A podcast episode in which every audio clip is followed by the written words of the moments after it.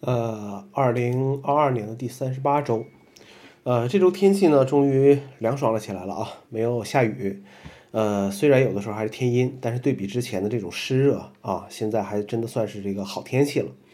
这么好的天气，要是不出去走走的话，感觉也是挺浪费的。但是呢，呃，现在还是三天一次核酸啊，这个哪里都要扫码。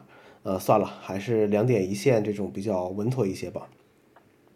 这周呢，Apple Watch 的这个第八代 Series 八呢也上市了，但是大家好像都比较关注这个新的 Ultra 这个产品线，很多人还是在纠结要不要买一个这个 Apple Watch。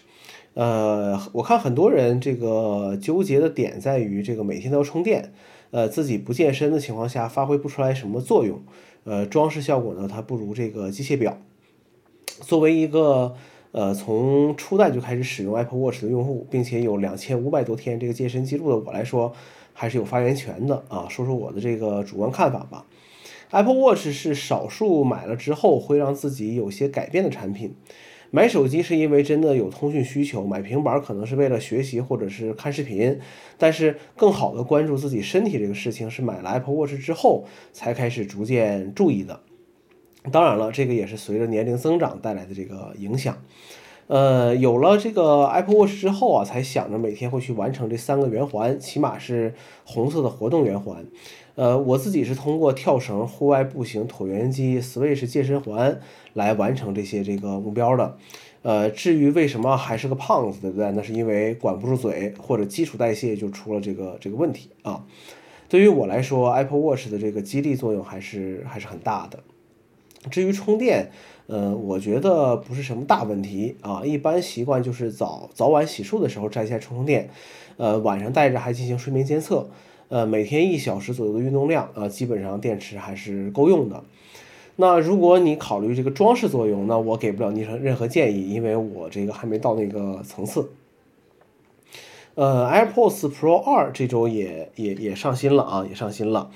呃，我现在还用着首发入手，维修计划更换过两次这个耳塞，两次这个耳塞，呃，付费更换了一次电池盒的 AirPods 第一代 AirPods Pro 的这个第一代，二代产品最吸引我的是支持了这个查找功能，耳机可以直接调整音量，呃，至于降噪有没有提升，音质表现我都是不在意的，因为我听不出来那些东西。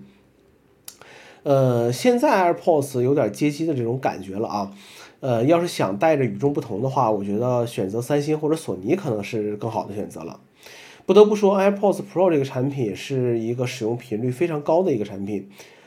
从第一代使用了三年的情况来看，这个产品甚至是很有性价比的。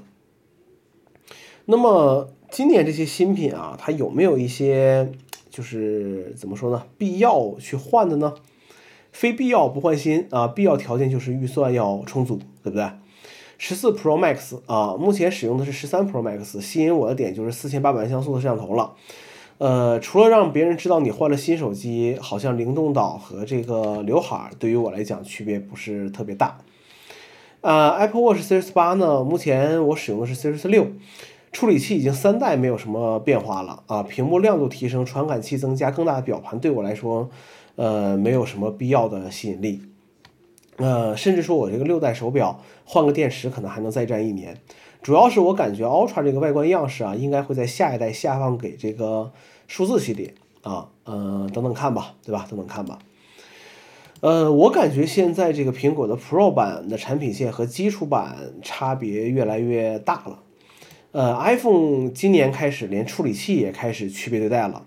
啊，更不要说一眼就能看出来的刘海和灵动岛的这个区别。iPhone 的 Pro 呢，体现在这个摄像头、材质、屏幕。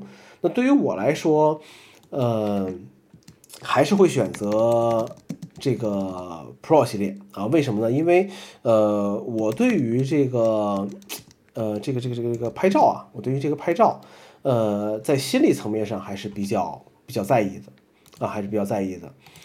呃，Apple Watch 暂时分出了 Ultra 这个产品线，它没有 Pro 这个系列，对我来说没有什么特别吸引力。呃，但是 Apple Watch 的 Pro 系列，我暂时或者说大家可以暂时把它理解成为，呃，不锈钢表壳上的这个差别啊，就是在材质上的这个区别。比如说，你看 iPhone 的这个 Pro 就是在材质上就是啊铝合金和啊不锈钢的这个差别嘛，对不对啊？iPad，呃，那我现在不用 iPad 啊，我觉得三星的 Fold 这个折叠屏啊更吸引我啊，Mac。估计在很长一段时间内，我都会选择非 Pro 版本。对于我来说，Mac 是一个大型打字机和资料备份装置。呃，Pro 的性能、屏幕、声音系统是我不需要额外付费的啊。我需要的是长续航、安静和这个便携啊。好了，凉爽的杭州有什么好地方逛吗？啊，不知道啊，可以问问我的同事们啊，可以留留言或者私信告诉我一下。好了，以上就是这期的内容了，我们下周再见。